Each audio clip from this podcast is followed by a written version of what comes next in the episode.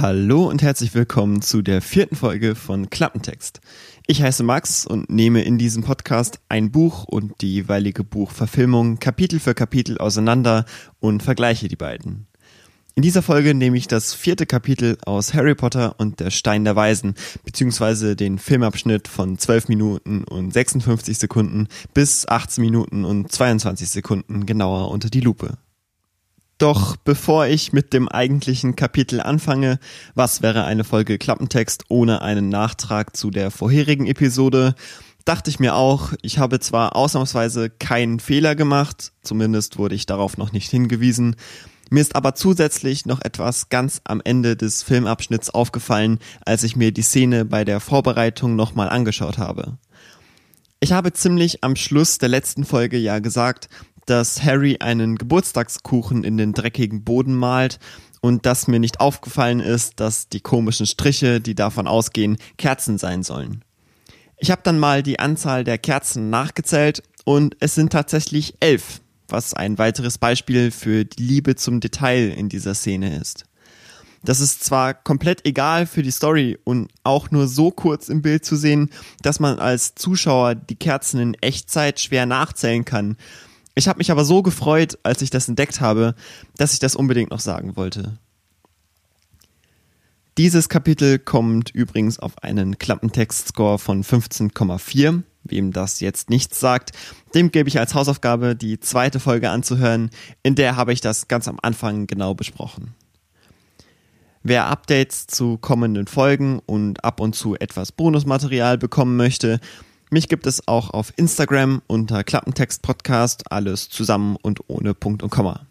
Dort poste ich dann Ankündigungen für neue Folgen oder für eine Pause, solche Sachen. So, jetzt habe ich aber genug geredet. Ich habe hier alles vor mir liegen und mir auch einen Tee gemacht. Ich bin sozusagen voll gerüstet für das vierte Kapitel aus Harry Potter und der Stein der Weisen.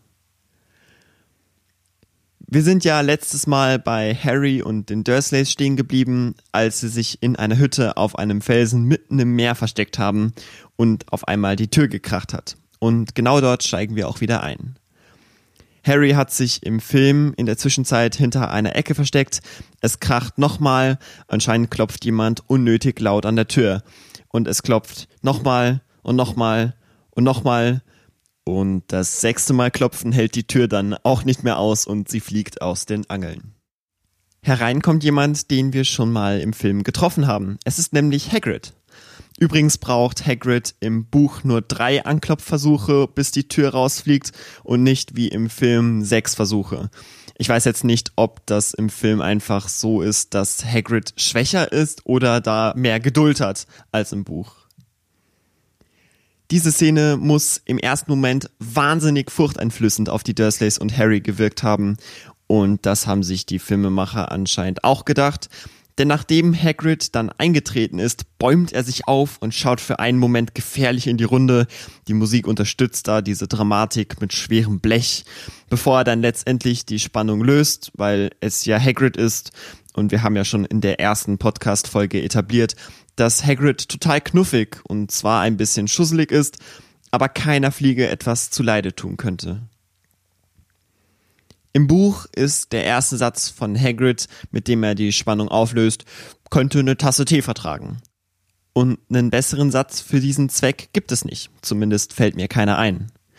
Fand auch der Drehbuchautor und hat dann beschlossen, diesen Satz nicht in das Drehbuch zu übernehmen.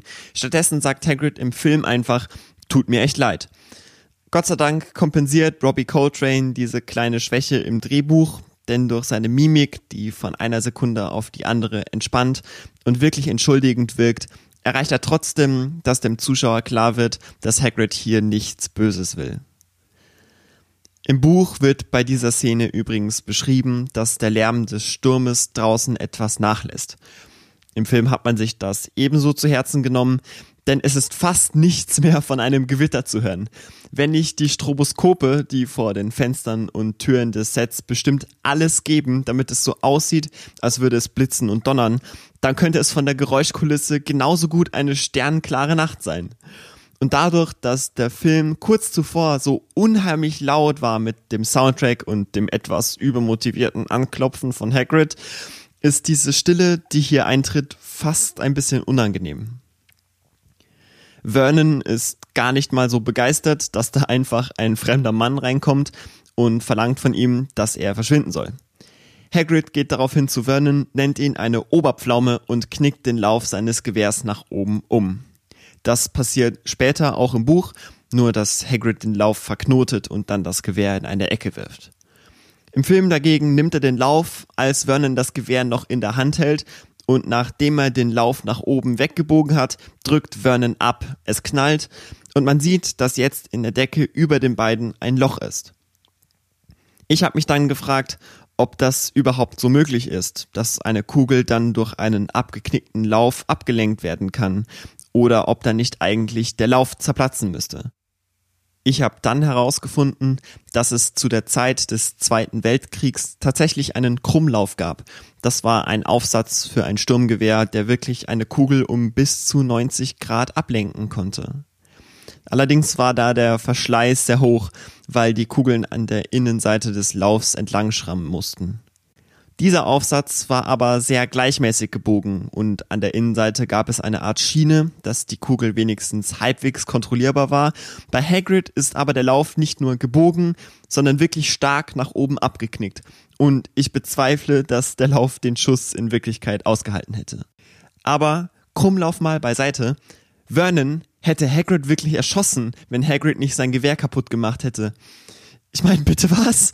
Vom Buch dachte ich eigentlich von Vernon, dass er zwar eine große Klappe hat, aber in Wahrheit ein Feigling ist. Und im Film drückt er einfach ab. Er hätte einen Menschen umgebracht. Das ist falsch mit ihm. Gut, Gott sei Dank kommt es aber nicht so weit. Vernons Gewehr ist jetzt Schrott, er ist unbewaffnet und alle leben noch. Jetzt, wo wir Hagrid mit Vernon und Petunia in einem Bild sehen, möchte ich gerne ein bisschen über Hagrids Größe reden. Er ist im Buch natürlich ein Halbriese. Es wird zwar nicht explizit erwähnt, wie groß er wirklich ist, aber man kann sich vorstellen, dass er schon so ein Durchschnittsmenschen um ein bisschen was überragen müsste.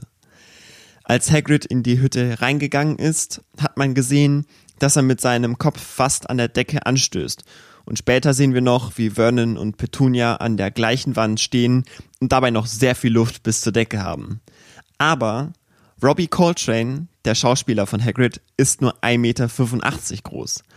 Da bin selbst ich größer, zwar nur zwei Zentimeter, aber immerhin. Richard Griffiths, der Vernon spielt, ist ungefähr 1,75 Meter groß, also nicht wesentlich kleiner. Um im Film Hagrid größer zu machen, wurde mit ein paar Tricks gearbeitet. Zum einen spielt die Perspektive eine sehr große Rolle. Wir sehen Hagrid beinahe durchgehend aus der Froschperspektive, also von unten, was ihn größer erscheinen lässt. Dann wurde auch mit der Position der Schauspieler gearbeitet, wenn sie gleichzeitig im Bild zu sehen waren. Zum Beispiel sieht man, wenn man ganz genau hinschaut, dass Coltrane bei der Gewehrszene sehr viel weiter vorne steht als Griffiths. Dieser Trick heißt erzwungene Perspektive auf YouTube gibt's ein paar sehr schöne Videos, in denen erklärt wird, wie genau das funktioniert. Zum Beispiel bei den Herr der Ringe Filmen. Bei der Szene habe ich sogar die Vermutung, dass es bei Vernon und Petunia zwar so aussieht, als stünden sie auf einer Treppenstufe, sie aber in diesem Moment nur hinter einem Treppengeländer stehen, sodass es so aussieht, als würden sie noch zwei oder drei Stufen über dem Boden stehen. Dieser Effekt wird auch nochmal dadurch verstärkt, dass nach der Szene, nach einem Schnitt, die beiden zwei oder drei Treppenstufen nach unten gehen. Zusätzlich war Robbie Coltrane's Körper- und Stunt-Double in Martin Bayfield ein zwei Meter großer ehemaliger Rugby-Spieler, der neben seiner Rolle als Double für Coltrane im zweiten Film in einer Flashback-Szene auch den jungen Rubius Hagrid verkörpert hat. Und als letzter Trick und was ich am beeindruckendsten finde, dieses Set der Hütte auf dem Meer gibt es zweimal. Einmal in überdimensional groß und einmal in klein. Wenn sich Hagrid also fast den Kopf an der Decke stößt, dann nicht, weil Hagrid so groß ist, sondern weil das Set so klein ist. Und andersrum ist immer dann, wenn Vernon und Petunia vor der gleichen Wand besonders klein erscheinen, das dem überdimensionalen Set geschuldet. So, jetzt habe ich aber eine Menge Trivialwissen rausgehauen. Ich mach mal mit der Story weiter, sonst wären wir ja heute nicht mehr fertig. Nachdem Hagrid also Vernons Gewehr zu Alteisen verarbeitet hat, ist im Film eine Szene eingefügt, die im Buch so nicht vorkommt. Und das ist auch leider der erste von zwei Cringe-Momenten in dieser Szene. Hagrid dreht sich um und sieht Dudley. Und dann verwechselt er Dudley mit Harry und spricht ihn mit Harry an und sagt ihm, dass er ein bisschen dicker ist, als er sich das vorgestellt hat. Und die ganze Szene ist total cringy und nicht lustig, zumindest finde ich sie nicht besonders lustig. Im Buch erkennt Hagrid Harry sofort. Allgemein wurde Hagrid in dieser Szene viel dümmer gemacht, als er eigentlich ist. Ja, er redet umgangssprachlich. Und das vor allem im englischen Buch.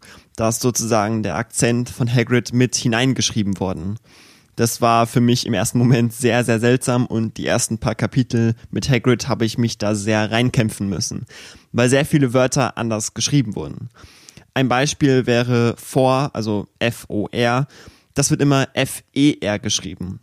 Das ist jetzt nicht dramatisch, aber es waren ein paar Wörter dabei, die ich mir erst laut vorsagen musste, bis ich verstanden habe, was Hagrid da jetzt will. Lange Rede, kurzer Sinn. Trotz seiner umgangssprachlichen Ausdrucksweise würde ich Hagrid nicht als dumm bezeichnen. Das wird gleich noch sehr viel deutlicher und dann gehe ich auch nochmal darauf ein. Dudley antwortet ängstlich, dass er nicht Harry sei. Ich meine, no shit, Sherlock. Das war aber anscheinend das Zeichen für Harry. Er atmet durch und kommt aus seinem Versteck. Und dafür, dass da gerade ein Berg von einem Mann vor ihm steht, ist er erstaunlich selbstbewusst. Ich glaube, ich hätte aber ganz schnell meine Beine in die Hand genommen und mich wenigstens die Treppe hochgeflüchtet. Aber ich bin ja nicht Harry. Jetzt erkennt Hagrid endlich Harry auch im Film. Diese ganze Verwechslungsgeschichte kommt, wie gesagt, nicht im Buch vor. Apropos Buch, dort kommt die Szene mit Vernons Gewehr erst jetzt.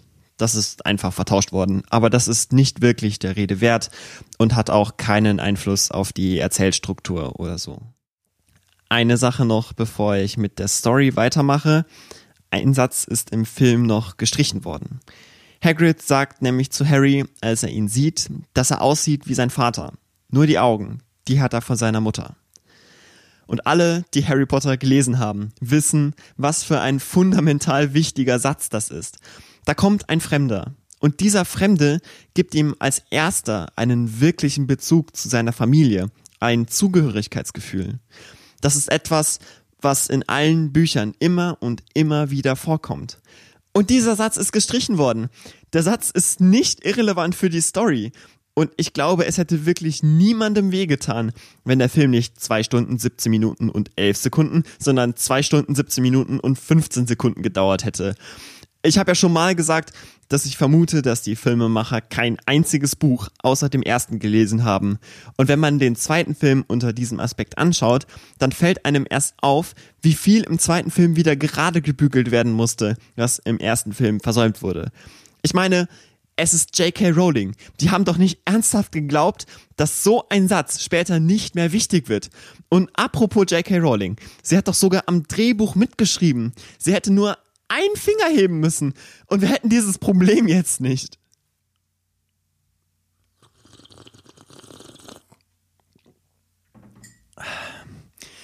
Moving on. Jetzt gibt Hagrid Harry auf jeden Fall im Buch wie im Film ein Paket. Und es stellt sich heraus, dass er für Harry einen Geburtstagskuchen dabei hat und dass es sein kann, dass er bei der Fahrt zwischendurch mal draufgesessen ist, was Hagrids Status als knuffigster Charakter im Buch weiter festigt. Im Buch ist der Kuchen beschrieben als klebriger Schokokuchen, auf den mit grünem Zuckerguss herzlichen Glückwunsch Harry geschrieben wurde. Übrigens mit Komma nach dem Glückwunsch. Wie sieht das denn auf einem Kuchen aus? Egal, im Film ist es zwar ein pinker Kuchen, wahrscheinlich ist er mit Marzipan oder so einem Zeug überzogen, aber der grüne Zuckerguss wurde übernommen. Und das ist leider die zweite Stelle, an der ich finde, dass Hagrid im Film Unrecht getan wurde. Auf dem Kuchen steht zwar auch Happy Birthday, Harry, aber wie das geschrieben wurde, hui. H-A-P-P-E-E -E und B-I-R-T-H-D-A-E. Aber Harry ist richtig geschrieben. Prioritäten sind auf jeden Fall geklärt. Aber jetzt mal Spaß beiseite. Diese Stelle stört mich wirklich. Hagrid ist zur Schule gegangen. und er liest auch Zeitung und wir erfahren sogar im nächsten Kapitel, dass er eine Art Abo hat. Er schreibt später im Buch noch einen Brief und in dem Brief sind keine Rechtschreibfehler drin. Und J.K. Rowling hat sich nicht davor gescheut, Hagrids Akzent und umgangssprachliche Ausdrucksweise in das Buch zu integrieren.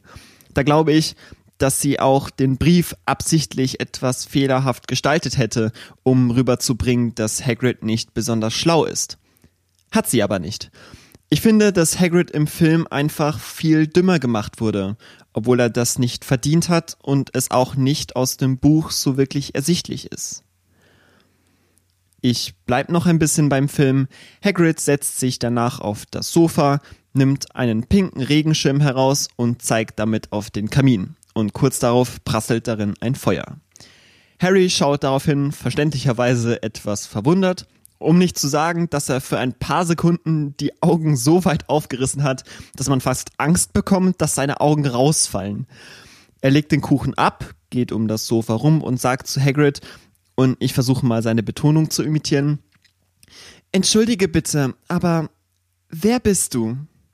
Und dieses Entschuldige bitte klingt so witzig. Ich erwarte eigentlich, dass er danach so etwas sagt wie, Sie sind hier gerade in meine Privatsphäre eingedrungen. Ich möchte, dass mir einen triftigen Grund für Ihr Handeln darlegen.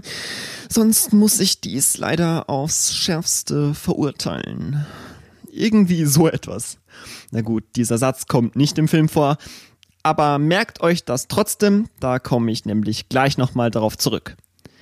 Hagrid stellt sich im Buch wie im Film als Rubius Hagrid, Hüter der Schlüssel und Ländereien von Hogwarts vor. Und diese Antwort reicht Harry anscheinend aus. Im Buch zumindest, denn dort kommt nach diesem Satz eine Szene, die aus dem Film gestrichen wurde. Und das ist tatsächlich ein Paradebeispiel dafür, wie man eine Szene für den Film kürzen kann, aber doch das Wichtigste oder die wichtigsten Elemente geschickt in die durch die Kürzung entstandene veränderte Erzählstruktur einbauen kann. Im Buch zündet Hagrid nämlich erst jetzt den Kamin an und holt aus seinem Umhang einen Kupferkessel, einen Schürhaken, eine Packung Würstchen, eine Teekanne, ein paar Becher und eine Flasche mit einer bernsteinfarbenen Flüssigkeit darin. Vielleicht ist dies ja Feuerwhisky, ein alkoholisches Getränk in der Zaubererwelt, welches vor allem im fünften Buch eine größere Rolle spielt. Dann fängt Hagrid an, seelenruhig die Würstchen über dem Kamin zu braten, während alle anderen in diesem Raum einfach nur schweigend zugucken. Und diese Szene ist zwar ziemlich witzig, wenn man das im Buch liest und sich das dabei vorstellt, wieder vier Personen locker zehn Minuten um einen riesigen Mann herumstehen und einfach nichts tun. Im Film kann man das aber verständlicherweise nicht bringen und deshalb ist diese Szene dort gestrichen worden.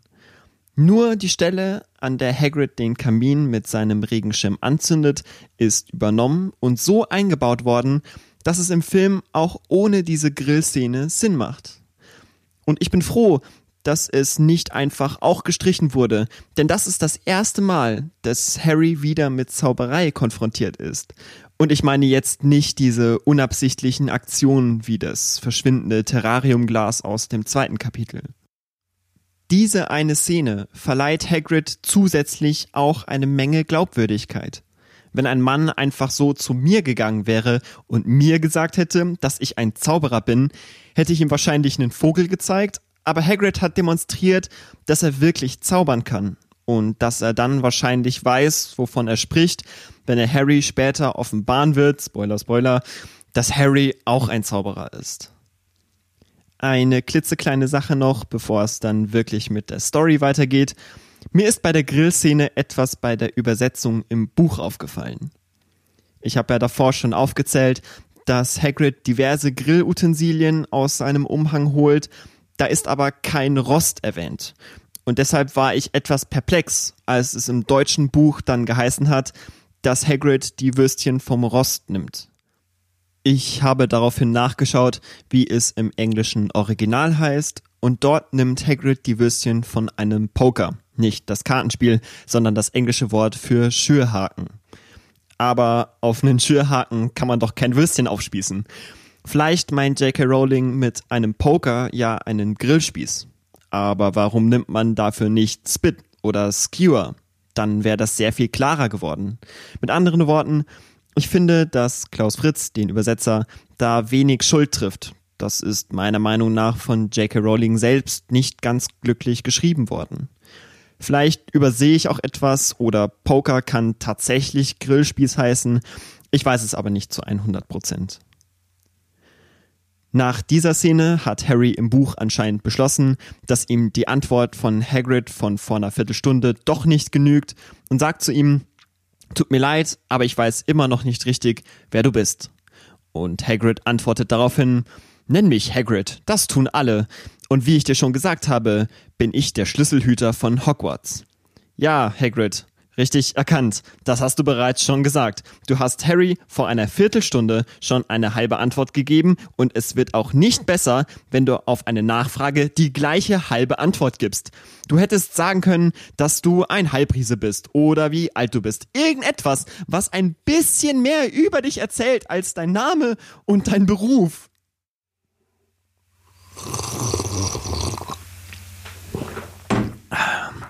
Naja, wie dem auch sei. Bevor Harry jedoch genervt zur Seite gucken kann, als ob er sagen wollen würde, boah, kann dieser Typ mal meine scheiß Frage beantworten, fügt Hagrid hinzu, über Hogwarts weißt du natürlich alles. Das fügt er im Film auch hinzu, dort schon bei dem ersten Mal, als Harry gefragt hat, weil die Nachfrage im Film nicht existiert. Harry antwortet dann, ähm, nein, tut mir leid. Im Film ist es übrigens, tut mir leid, nein, also einfach getauscht. Und oh boy, jetzt geht der Spaß erst richtig los. Aber nur im Buch. Denn im Film ist Hagrid gar nicht sauer. Da ist er nur verwundert und etwas enttäuscht. Er fragt, verdammt, du weißt nicht, wo deine Eltern das alles gelernt haben? Ich finde übrigens den Ausruf verdammt so witzig. Ich habe noch nie gehört, dass das irgendjemand mal gesagt hat. Im Buch sind Hagrids Ausrufe übrigens um einiges magischer, wenn man so möchte. Dort sagt er zum Beispiel galoppierende Gorgonen oder schluckende Wasserspeier. Letzteres heißt im Englischen übrigens Gulpen Gargoyles, also ist bei der Übersetzung leider die Alliteration verloren gegangen.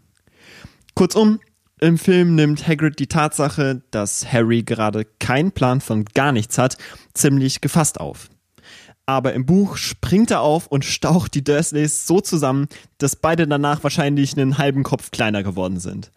Hagrid redet etwas von einer anderen Welt und Harry weiß nicht, was er damit meint. Dann sagt er, dass seine Eltern und vor allem Harry selbst berühmt sind und Harry weiß nicht, was er damit meint. Dann schreit er Vernon an, dass er Harry all die Jahre alles vorenthalten hat und Harry weiß immer noch nicht, was er damit meint. Die Spannung ist kaum auszuhalten und dann sagt Hagrid die berühmten Worte Harry, du bist ein Zauberer. Und jetzt werden sich einige fragen, das heißt doch, du bist ein Zauberer, Harry. Und das stimmt insofern, als dass die Satzfolge im Film umgedreht wurde. Und ich finde, dass du bist ein Zauberer, Harry, viel bedeutungsvoller klingt. Und dementsprechend wundert es mich nicht, dass dieser Satz ein Meme geworden ist und nicht die gleiche Stelle aus dem Buch. Zurück zum Film denn es gibt ausnahmsweise mal einen Dialog, der in der Verfilmung eher drankommt als im Buch. Harry meint, dass er unmöglich ein Zauberer sein kann. Hagrid wirft ihm einen Blick zu, der sagt, ja, ja, ist schon gut, red du nur, und fragt ihn dann, ob er nicht mal irgendetwas geschehen hat lassen. Und die Szene aus dem Zoo ist immer noch sehr präsent. Mit anderen Worten, Harrys Schweigen ist Antwort genug. Hagrid holt jetzt endlich einen Brief hervor, der ein bisschen geknickt ist, weil er da wahrscheinlich auch schon drauf gesessen ist, und übergibt ihn Harry. Es ist eben jener Brief, der schon in hundertfacher Ausführung bei den Dursleys durch den Kamin geschossen kam. Doch was ist das? Ein Schnitt und wir sehen den Brief in Großaufnahme und er ist wieder glatt. Ein kleiner Kontinuitätsfehler für zwischendurch. So einen ähnlichen Fehler gibt es übrigens nochmal im Film und zwar gleich im nächsten Kapitel beziehungsweise in der nächsten Folge. Egal. Harry macht seinen Brief auf und wir bekommen in Großaufnahme den Text zu sehen, der wieder mit grüner Tinte geschrieben wurde. Im Buch ist der genaue Text des Briefes abgedruckt und es gibt ein paar kleine Sachen, die im Film anders sind. Kurzum, der Brief ist im Film sehr viel länger und formeller. Zwei Sachen sind aber nicht übernommen worden. Im Buch hat der Brief erstens noch einen Briefkopf, auf dem steht Hogwarts Schule für Hexerei und Zauberei. Schulleiter Albus Dumbledore. In Klammern Orden der Merlin erster Klasse, Großzauberer, Hexenmeister und was ich persönlich am besten fand, ganz hohes Tier in der Internationalen Vereinigung der Zauberer. Das ist mal ein geiler Titel. Und zweitens, McGonagall, die den Brief im Buch unterzeichnet hat, schreibt dort, dass sie eine Eule, also eine Rückantwort, bis spätestens 31. Juli erwartet. Ich habe dann mal etwas zu obsessiv die Timeline des letzten Kapitels rekonstruiert. Wir haben ja den 11. Geburtstag von Harry als Anhaltspunkt und es ist im Buch auch zu jedem Tag beschrieben, was für ein Wochentag gerade ist. Und dadurch und unter Berücksichtigung, dass die Wochentage im Buch nicht ganz mit der Realität übereinstimmen, da hatte ich ja letzte Folge etwas darüber geredet, habe ich herausgefunden, dass Harry exakt eine Woche Zeit hatte zu antworten. Es ist zwar genug Zeit, aber für eine Rückmeldefrist, ich sag mal sportlich. Und dazu kommt ja noch, dass er gerade erst der 31. Juli ist weil Harrys Geburtstag. Das heißt, dass die Frist noch gar nicht vorbei ist und sie stressen schon und schicken Hagrid, dass er Harry den Brief gibt. Mit diesen Sachen im Hinterkopf möchte ich dann auch noch mal kurz auf die Tatsache zurückkommen, dass im letzten Kapitel mit jedem Tag die Anzahl der Briefe immer größer wurde. Ich habe zuerst gedacht, dass die Briefe erneut verschickt werden, wenn der ursprüngliche nicht geöffnet wurde. Es gibt in der Zaubererwelt auch sogenannte Heuler, das sind Briefe, die den Empfänger nach dem Öffnen anschreien und die verschickt man zum Beispiel, wenn der Empfänger Scheiße gebaut hat und man die Person zusammenstauchen möchte.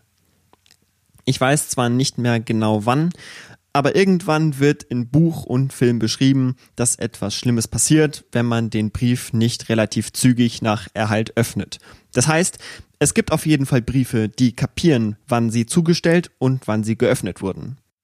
Das kann hier aber nicht sein, denn im Buch öffnen Vernon und Petunia den Brief.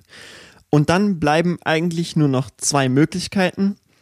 Entweder der Brief erkennt, wenn er nicht vom adressierten Empfänger geöffnet wurde, oder, und das ist die deutlich nervigere Variante, die schicken die Briefe los, wenn man bis dahin nicht geantwortet hat. Mal angenommen, eine Muggelfamilie bekommt so einen Brief. Der Sohnemann oder die Tochter ist in Hogwarts aufgenommen. Ich würde den Brief als Vater für einen Scherz halten und verbrennen oder so. Und wenn irgendjemand das tatsächlich glauben würde, die Eltern können doch gar nicht wissen, dass man in der Zaubererwelt Eulen verschickt, um Briefe zuzustellen. Die können doch gar nicht verstehen, was es heißt, dass sie eine Eule erwarten. Und dann bist du daheim und weißt, dass da gerade eine Rückmeldefrist abläuft. Und jeden Tag kommen mehr Briefe, aber du hast keinen Plan, was du tun sollst.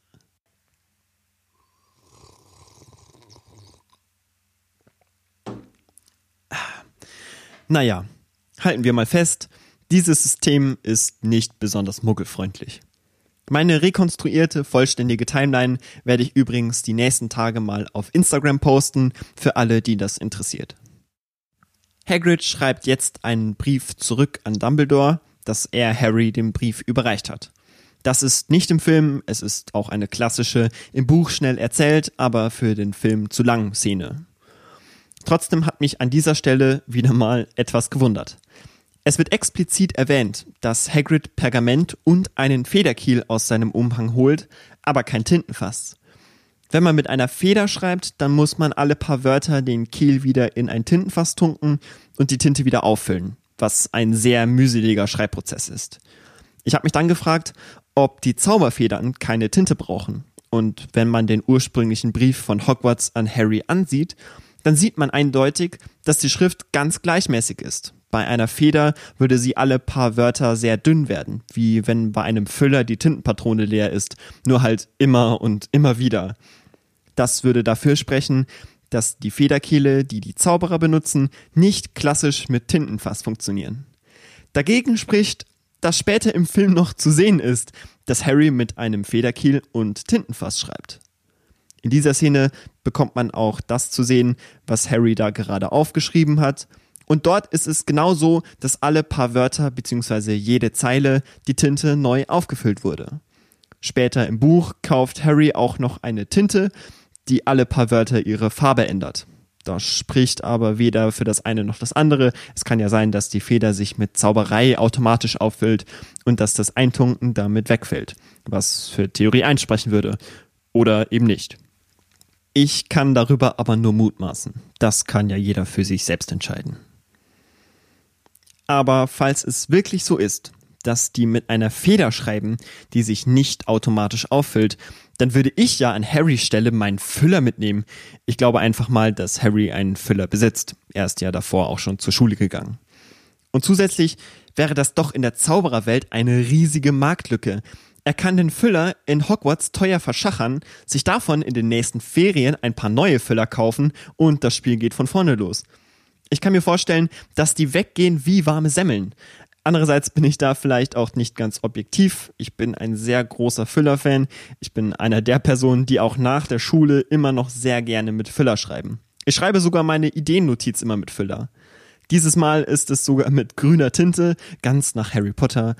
Aber das hat den einfachen Grund, weil mir die blauen Tintenpatronen ausgegangen sind und ich hatte noch eine grüne übrig. So, jetzt bin ich aber sehr weit abgeschweift. Ich komme mal wieder zurück zum Thema.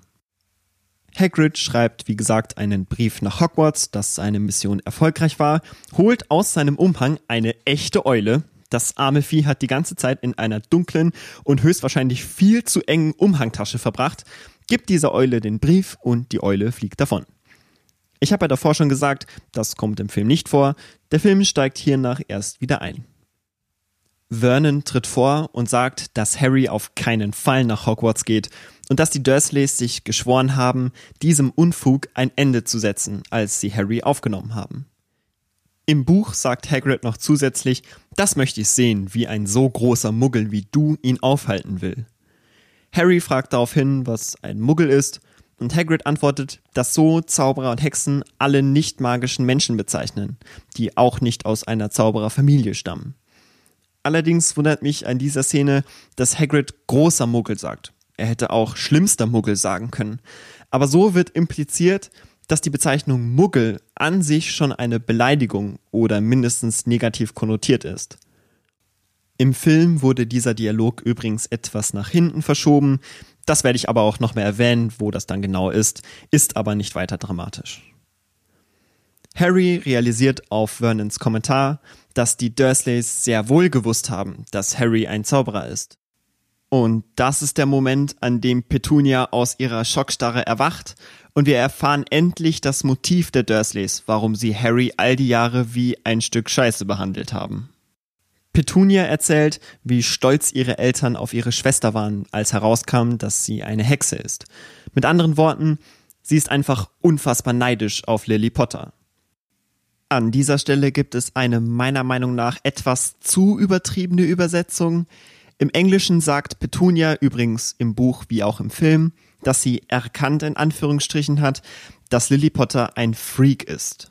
Und im Deutschen ist das mit Missgeburt übersetzt worden, was ich vollkommen übertrieben finde. Ich weiß nicht, ob 1991 Freak im Englischen eine so schlimme Beleidigung war, wie Missgeburt im Deutschen ist. Ich finde eine Verrückte, was Petunia im deutschen Film noch anhängt, persönlich passender und nicht ganz so over the top. Ich meine, es ist immer noch ein Kinderbuch und da finde ich Missgeburt eine zu schlimme Beleidigung.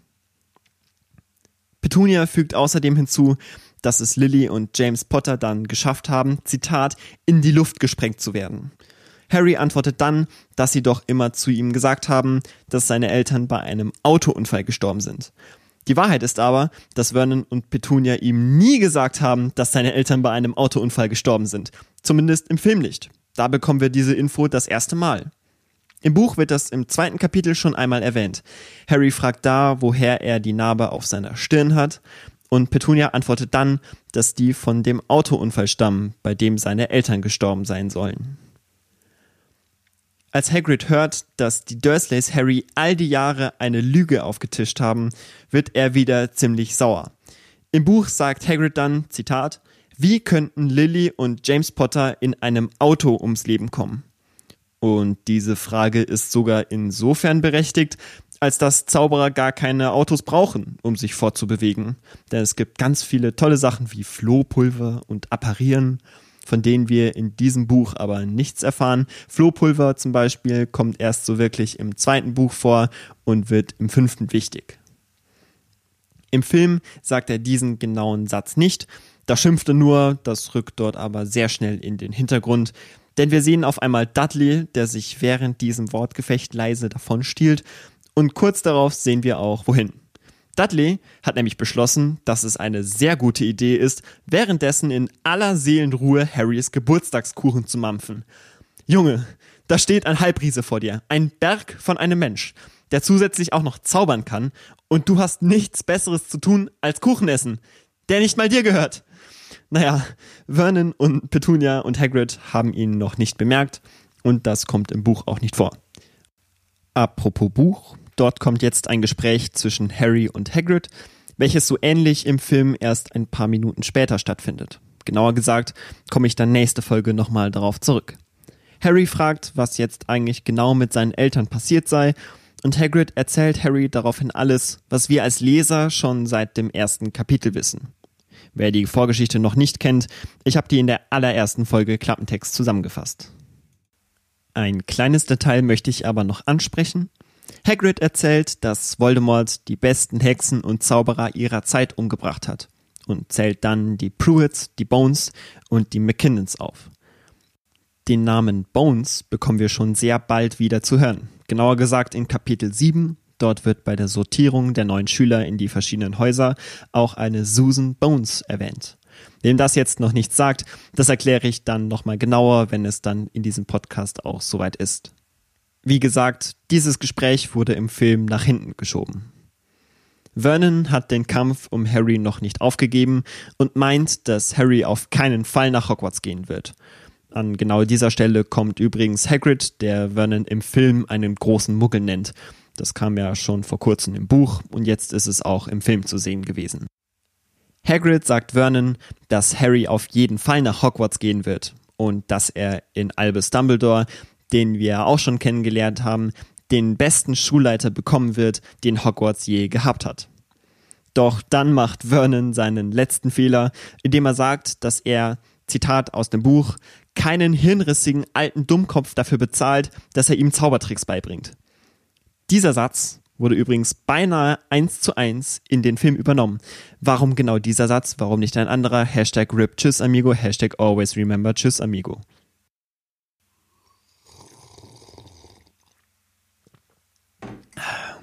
Naja, wir lernen auf jeden Fall darauf hin, dass man nie in Hagrids Gegenwart Albus Dumbledore beleidigen darf. Im Buch zeigt er mit seinem Schirm auf Dudley, dem daraufhin ein kleines Ringelschwänzchen wächst. Im Film ist diese Szene etwas anders. Zuerst zeigt er auf Vernon und Petunia und man kann bei genau dieser Stelle sehen, wie Petunia Hagrid etwas fordernd anschaut, während Hagrid schon mit dem Regenschirm in ihre Richtung zeigt und es ihr dann erst auffällt, dass sie doch Angst vor diesem magischen Regenschirm haben sollte und dann erschrocken den Kopf zurückzieht. Es sieht ein bisschen so aus, als hätte sie so gute Reflexe wie ein Wurm, weil sie erst eine Sekunde braucht, bis ihr Gehirn verarbeitet hat, dass sie gerade bedroht wird. Doch während Hagrid Vernon und Petunia bedroht, hören wir auf einmal Schmatzgeräusche und dann ertappt Hagrid Dudley endlich dabei, wie er den Kuchen frisst. Dann erst zaubert Hagrid ihm ein Ringelschwänzchen. Alle drei Dursleys rasten daraufhin komplett aus. Hagrid meint dann aber zu Harry, dass er eigentlich nicht zaubern darf und dass Harry niemanden davon erzählen sollte. Im Buch erklärt er zusätzlich, dass sie seinen Zauberstab zerbrochen haben, als er in seinem dritten Jahr von der Schule geflogen ist. Er aber seitdem wegen Dumbledore in Hogwarts als Wildhüter angestellt ist. Und das erklärt auch, warum er so große Stücke auf Dumbledore hält. Er ist schließlich der Mann, der ihm dann eine zweite Chance gegeben hat, als er alles verloren geglaubt hatte. Dieser Satz wirft zusätzlich noch die Frage auf, wie es sein kann, dass Hagrid gerade noch gezaubert hat, wenn sein Zauberstab angeblich zerbrochen wurde. Diese Frage beantwortet uns aber das nächste Kapitel. Wir sind jetzt fast am Ende dieses Kapitels angelangt. Doch hier gibt es nochmal einen ziemlich großen Unterschied zwischen Buch und Film, der weniger in diesem, sondern mehr in den folgenden Kapiteln eine Rolle spielt. Im Film bricht Hagrid mit Harry sofort hiernach auf. Im Buch pennt Hagrid die Nacht noch in der Hütte. Ich frage mich nur, was Hagrid im Film so dringend braucht, dass er sofort aufbrechen möchte. Es ist mitten in der Nacht und draußen regnet es wie Sau.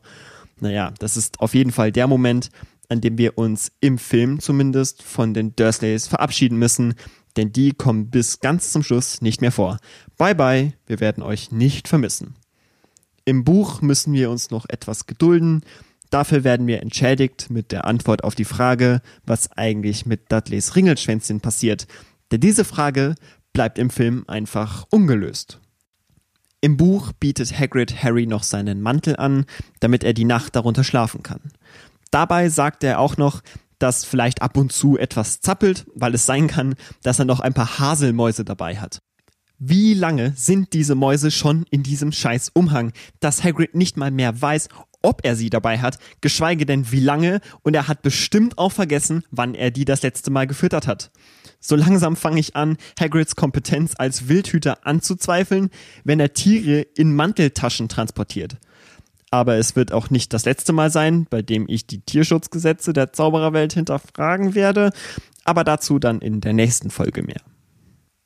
Und hiermit sind wir mit der eigentlichen Story des Kapitels durch. Aber ich finde, das ist auch ein guter Zeitpunkt, um nochmal zu sammeln, was Hagrid eigentlich in seinem Umhang alles versteckt hält. Im Film ist es ja nur ein Kuchen, der Regenschirm und ein Brief.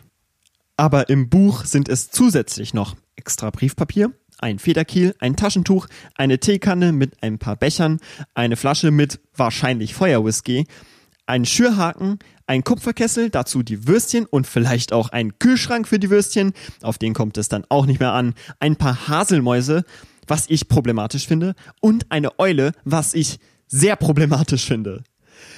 Doch damit ist das Kapitel auch vorbei. Mein Tee ist auch alle. Mit anderen Worten, die vierte Folge Klappentext ist zu Ende. Ich freue mich sehr, dass du zugehört hast. Wenn dir der Podcast gefallen hat und du vielleicht eine oder vielleicht mehrere Personen kennst, die auch an meinem Gequatsche hier Freude haben könnten, dann würde ich mich sehr freuen, wenn du ihnen von diesem Podcast erzählen würdest. Den Podcast findet man auf Spotify, iTunes, Deezer und Google Podcasts, wenn das jemand benutzt. Ansonsten findet man mich auch noch auf Instagram. Dort poste ich hin und wieder Updates zu kommenden Folgen oder ein bisschen Bonusmaterial. Und das wird auch der Ort sein, an dem ich mal eine Pause oder so etwas ankündigen werde. Wer da auf dem neuesten Stand bleiben möchte, man findet mich unter Klappentext Podcast, alles zusammen und ohne Punkt und Komma. Dort kannst du mir auch schreiben, wenn du Anregungen oder Kritik für mich hast. Ich freue mich über jede Nachricht, die mir dabei hilft, diesen kleinen Podcast hier besser zu machen. Wenn du kein Instagram hast, dann kannst du mir auch einfach eine E-Mail an kontakt.klappentextpodcast@gmail.com schreiben. Dort kann man mich auch erreichen. Ansonsten würde ich mich natürlich darüber freuen, wenn du dem Podcast weiterhin treu bleiben würdest. In der fünften Folge gibt es dann das fünfte Kapitel aus Harry Potter und der Stein der Weisen. Vielen Dank fürs Zuhören und bis zum nächsten Mal.